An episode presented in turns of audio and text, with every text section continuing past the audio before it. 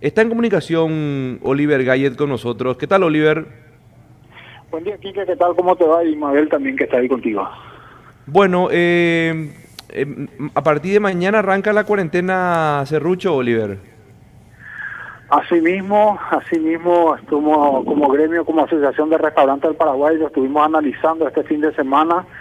Eh, comisión directiva, después de, de analizar las tres, las tres situaciones una sería acatar el decreto, dos sería no acatar el, decreto y tres sería cerrar definitivamente todos los locales gastronómicos durante 15 días porque eh, acatar el decreto significa no facturar lo suficiente como para pagar los costos de siquiera de abrir el restaurante.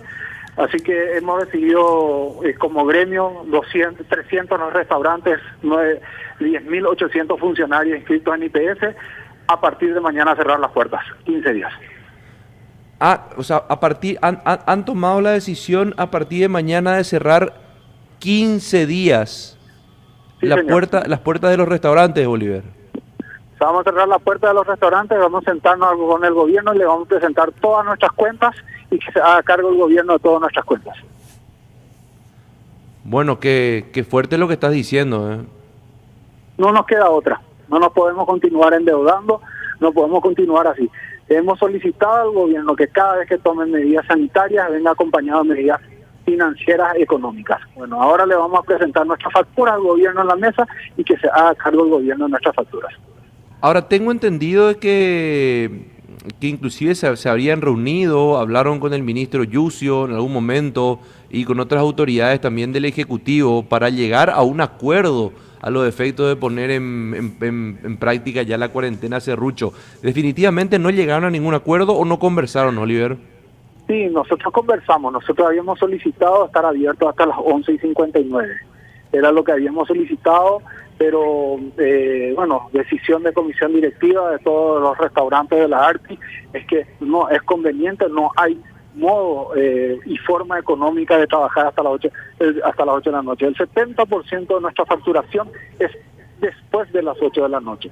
El 70%. Y es ahí, en ese momento, donde nosotros que cumplimos estrictamente los protocolos, donde no hemos tenido ni un solo contagio, nos cierran los locales gastronómicos. Y no solo eso, hicimos y pusimos de nuestra parte Semana Santa, ocho días hemos cerrado, ¿verdad? Y vimos el ejemplo de que estuvimos cerrados y el contagio se duplicó, se triplicó y las muertes se duplicaron. O sea, no somos nosotros foco de contagio y nos siguen castigando.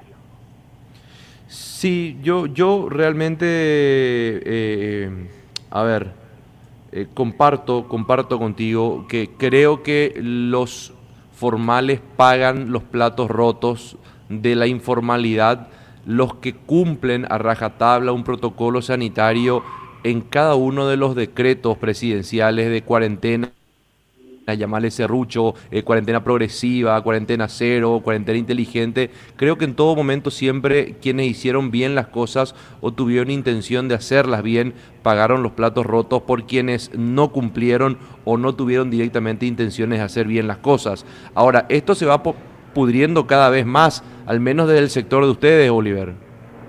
No, por eso, por eso ya no, ya no damos más y tampoco va eh, eh, llegar a decir o revelarnos, vamos a mantener abiertos los locales gastronómicos. ¿Para qué? Si no viene nadie, el daño ya se hizo, el daño de decir que la circulación está restringida a partir de las 8 de la noche. Nadie sale de su casa, seamos sinceros. O sea, de nada sirve. Y es más, si nosotros cerramos y algunos se quieran hacer los revelados, van a ser, van a, van a ser intervenidos rápidamente porque van a ser focos de atención de todo el mundo.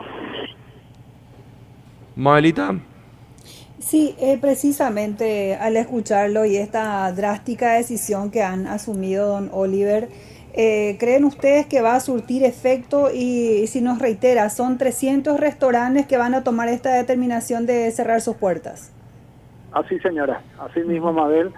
Eh, y vamos a presentar los 10.800 funcionarios que tenemos, vamos a presentar suspensión laboral. ¿Cuántos funcionarios?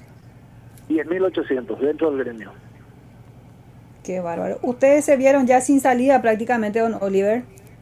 Y no nos queda otra, realmente no nos queda. Cuando nosotros pedimos por favor que nos dejen trabajar cumpliendo los protocolos hasta las 23 y 59, ¿verdad? Es una forma de tratar de llevar adelante la empresa y, y no solo eso, hemos hecho un trabajo enorme de concientizar a nuestros clientes de que ir a nuestros locales es un lugar seguro y cada vez que nos colocan este tipo de medidas restrictivas nosotros nos perjudican. Nadie viene más a los restaurantes con medidas o sin medidas, y mucho menos con medidas de circulación después de las 8 de la noche. Qué bárbaro. Y bueno, eh, finalmente tomaron esta determinación. ¿Cuándo se reunieron, don Oliver?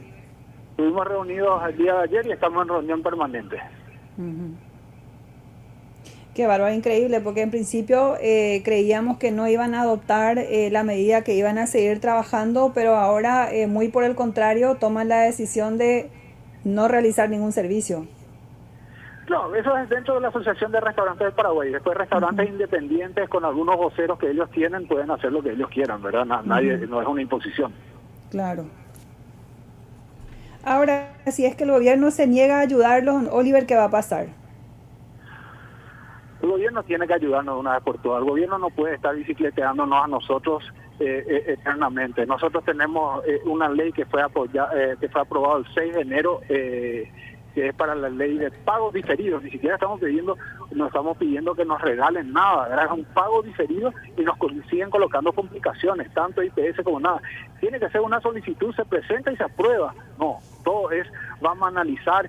Un socio mío que hizo el pedido de pago diferido al IPS, le pidieron documentos eh, eh, eh, ¿cómo se llama? Autenticados por escribanía. Tuvo que gastar 1.400.000 guaraníes en documentos que tuvo que presentar al IPS, eh, porque estaba, tenía que estar todo por escribanía. Usted se imagina, estamos en una situación de emergencia, estamos pidiendo ayuda y ellos te salen con disparates de este tipo.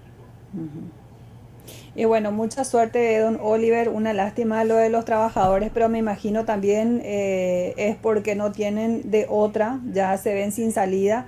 Y bueno, ojalá que después de estas dos semanas bajen los números y puedan volver con todo de vuelta. Ojalá que bajen los números y ojalá que la gente sea responsable también y cumpla su parte. Bueno, hasta luego, Oliver. Gracias por para charlar por Radio Primero de Marzo. Muchas gracias, que hasta luego.